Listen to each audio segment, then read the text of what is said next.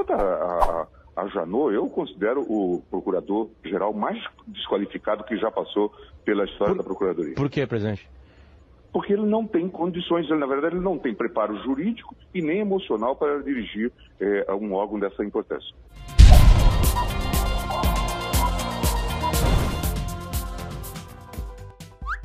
Gilmar Mendes diz que Janot é o procurador-geral mais desqualificado da história. Mais uma treta entre João Plenário, é, quer dizer, o ministro do Supremo Gilmar Mendes e o procurador-geral da República Rodrigo Enganou. Dessa vez, o ilustre ministro disse que considera o procurador-geral um desqualificado e sem preparo jurídico nem emocional. Só para vocês terem uma ideia, até a Associação de Procuradores classificou a postura do ministro como deplorável.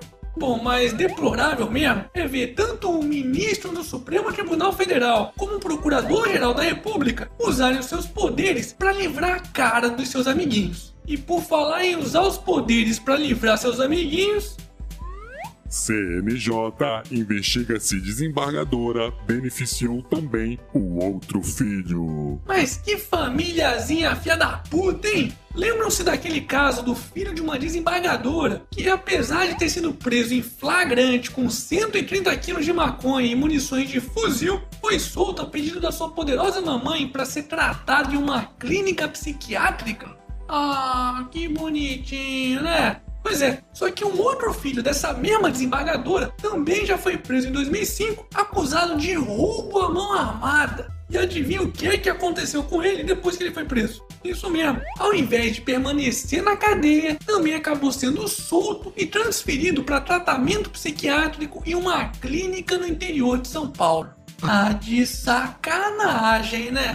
É simplesmente inacreditável o corporativismo que existe na justiça brasileira. Afinal de contas, apesar da mamãe desses dois vagabundos ser uma desembargadora, ela precisou da ajuda de seus coleguinhas para conseguir beneficiar sua cria, né? E aí, será que eles vão ser punidos mesmo? Deixe seu comentário aqui embaixo. Bom, mas se servir de consolo, aquele juiz que tinha passeado com o Porsche do Ike Batista em 2015 finalmente foi condenado por peculato que também é conhecido como roubo, mas quando é praticado por um funcionário público. E além de ter que pagar cerca de 25 mil reais por danos morais, ele também teve decretada a perda do cargo de juiz federal e da sua gorda aposentadoria. E aí, será que ele realmente vai ser punido, hein? Hashtag somos todos otários.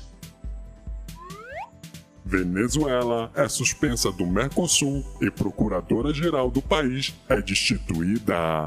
A Venezuela do ditador Nicolás Maluco foi suspensa do Mercosul com base no protocolo de Ushuaia, que é o acordo feito entre os países do bloco que afirma o compromisso de manter a democracia. A suspensão política do país do maluco só será revista se a Venezuela cumprir algumas condições, como libertar os seus presos políticos, retomar o calendário eleitoral e anular a Assembleia Constituinte. Chupa Maduro! E por falar em protocolo de Ushuaia, olha só que coincidência que eu recebi nessa semana. Momento. Jabá o otarinho foi passear justamente no fim do mundo. Isso mesmo, Boris Bonilla levou o casal de otarinhos para Ushuaia, na Argentina, também conhecido como Culo del Mundo. Oh, que legal! Leva aí o caralho! E você, tá esperando o que para mandar sua foto do otarinho, hein? O quê? Ainda não comprou o seu? Então corre lá na lojinha. Eu vou deixar o link aqui na descrição do vídeo. Bolsa Empresário supera gastos com programas sociais. Ai, meu! Tá vendo? Foram tirar a presidenta inocenta e agora só a burguesia que se dá bem. Calma, filha da puta! Porque esse cálculo foi feito justamente nos períodos dos governos Lula e Dilma. Segundo o Ministério da Fazenda, de 2003 a 2016, os empréstimos e subsídios que beneficiaram grandes empresas foi de quase um trilhão de reais. Sendo que, nesse mesmo período, a somatória de valores dos famosos programas sociais do governo, como Bolsa Família, Minha Casa Minha Vida, FIES e por aí vai, sequer chegaram a 40% desse montante. E depois ainda tem imbecil na internet achando que o governo do PT realmente defendia os trabalhadores. Hashtag não pode, porra!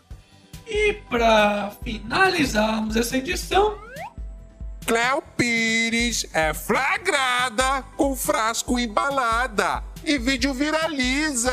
Uh, gente, deixa a menina!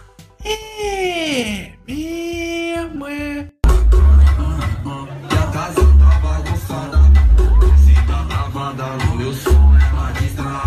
Vai até o chão, vai, sua safada, ó.